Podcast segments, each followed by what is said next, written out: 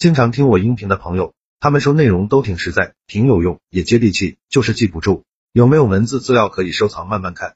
为了方便大家，我刚开了一个微信公众号，名字就叫做说话细节。公众号计划更新一千个口才情商技巧，非常值得反复阅读。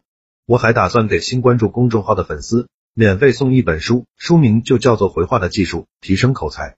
提升情商效果比较好，帮助每个不会说话的人提升口才。回到今天的话题，社交拉关系十三条规矩十四，富有热情，能够感染到别人，平时会尊重身边的每个人。十五，心胸宽广，要懂得容人，心胸要宽一点，不要鸡蛋里挑骨头。十六，站在别人的角度去沟通，沟通的时候先站在对方的立场想一想。十七，多赞美和表扬，少抱怨和批评，多赞美别人，不要整天吊着脸。好像别人都欠你似的。十八，做事有分寸，高情商人的一般守信、守时，在说话做事上能够把握尺度，做事得体。十九，给别人留有面子，关系再好也不要伤别人的面子。二十，交浅而不言深，交情不够就少说几句，情商高的人知道遇人说人话，遇鬼说的话。二十一，你身边百分之九十的人和你差不多，别把自己贬太低，也别把自己抬太高。能不能做朋友，看的是跷跷板能不能玩。你太胖或者太瘦，都容易出现停摆。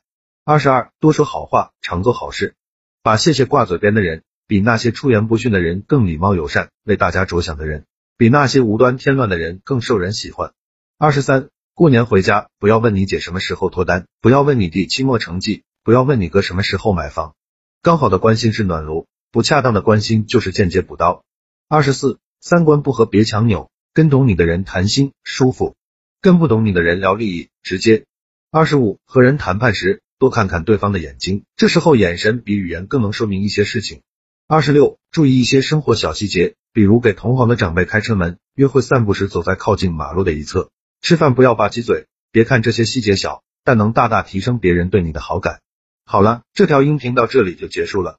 想看文字版的文章，去我公众号说话细节就可以慢慢看了，肯定能让你短时间内。快速提升自己的口才和情商，现在马上去关注就对了。